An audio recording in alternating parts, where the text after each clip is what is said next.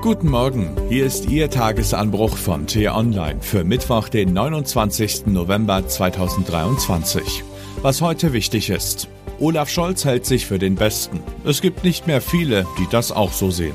Geschrieben von T-Online-Chefredakteur Florian Harms und am Mikrofon ist heute Axel Bäumling. Was Olaf Scholz, Christian Lindner und Robert Habeck in diesen Tagen veranstalten, schrammt nicht etwa haarscharf am Ideal eines Politikers vorbei. Es ist schlimmer. Sie verkörpern das Gegenteil.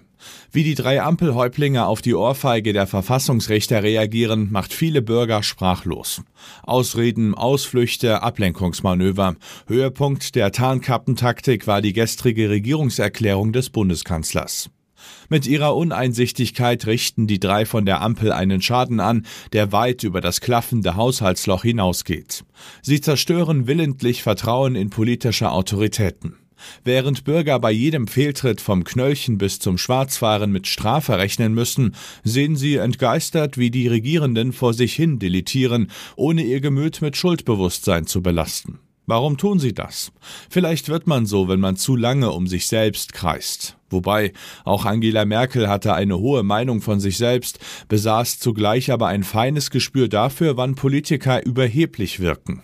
Dann griff sie ein, mal entwand sie einem selbstbesoffenen Generalsekretär ein Deutschlandfähnchen, mal entschuldigte sie sich vor der ganzen Nation für eine verkorkste Corona-Osterruhe.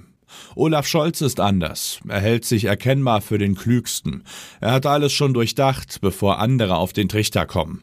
Er ist überlegen und lässt es andere spüren. Das ging so lange gut, wie er die Lage im Griff hatte oder zumindest den Anschein erweckte. Schaut man jedoch unter den Scholzschen Teppich, findet man seine politischen Leichen. Die größte ist sein erstaunlich nachlässiger Umgang mit Steuergeld. Das Cum-Ex-Drama um die Warburg Bank beschäftigt Hamburg seit Jahren.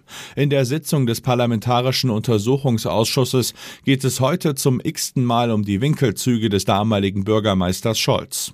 Noch lauter stöhnt man in der Hansestadt über die zweite Scholzsche Leiche, das vermeintliche Prestigeprojekt Elbtower, vom Genossen Olaf damals unbedingt gewollt, droht nach der Pleite des Immobilienschiebers René Benko zum Großskandal zu eskalieren. Und wie war das damals beim G20-Gipfel, den Scholz mit dem Hafengeburtstag verglich, bevor er zusah, wie Linksradikale die Innenstadt anzündeten? Und nun blamiert sich die viertgrößte Wirtschaftsnation der Welt durch eine illegale Finanzplanung, in der sich als Bazookas und Doppelwumms verniedlichte Milliardengräber als Kamikaze-Aktion entpuppen. Die Stunde der Wahrheit ist der Moment, in dem sich die Trickserei gegen ihren Erfinder wendet. Deshalb ist Olaf Scholz nun der unbeliebteste Bundeskanzler in der Geschichte der Bundesrepublik. In der jüngsten Umfrage rangiert er gerade mal noch einen Platz vor dem AfD-Beller Tino Kropalla. Ein beispielloser Absturz, den auch die Apologeten im Kanzleramt nicht mehr schönreden können. In einer nicht repräsentativen Umfrage unter T-Online-Lesern spricht sich die überwältigende Mehrheit der fast 30.000 Teilnehmer für Neuwahlen aus. Es ist bitter, aber man muss es leider so sagen. In der deutschen Regierungszentrale sitzt niemand mehr, zu dem die Bürger aufschauen, dem sie vertrauen können, der eine moralische Autorität verkörpert. Diese Leerstelle kann Deutschland in den kommenden Monaten stärker schaden als jeder Haushaltstrick. Was heute wichtig ist. Während die Politik immer noch über das Karlsruher Haushaltsurteil diskutiert, steht schon die nächste Entscheidung des Bundesverfassungsgerichts an. Heute urteilen die Richter über die 2020 von der Großen Koalition beschlossene Reform des Bundestagswahlrechts.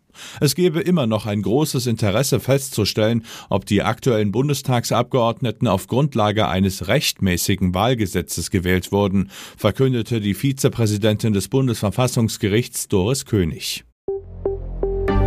Am Nachmittag reist Außenministerin Baerbock zum OSZE-Treffen in die nordmazedonische Hauptstadt Skopje. Beim Abendessen besprechen die Chefdiplomaten der 57 Mitgliedstaaten, wie sie mit dem realistischen Szenario umgehen sollen, dass der russische Außenamtschef Sergei Lavrov tatsächlich der Einladung des Vorsitzenden folgt. Der ukrainische Außenminister Dmitri Kuleba und seine Amtskollegen aus Estland, Lettland und Litauen haben aus Protest schon abgesagt. Und was ich Ihnen heute insbesondere empfehle, bei uns nachzulesen, Der Prozess gegen Gil Ofarim endet mit einem Paukenschlag. Der Sänger gab zu, seinen Antisemitismusvorwurf gegen einen Hotelmanager erfunden zu haben.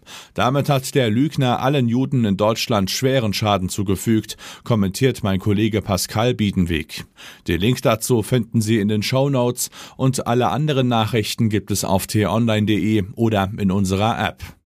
Das war der T-Online Tagesanbruch, produziert vom Podcast Radio Detektor FM.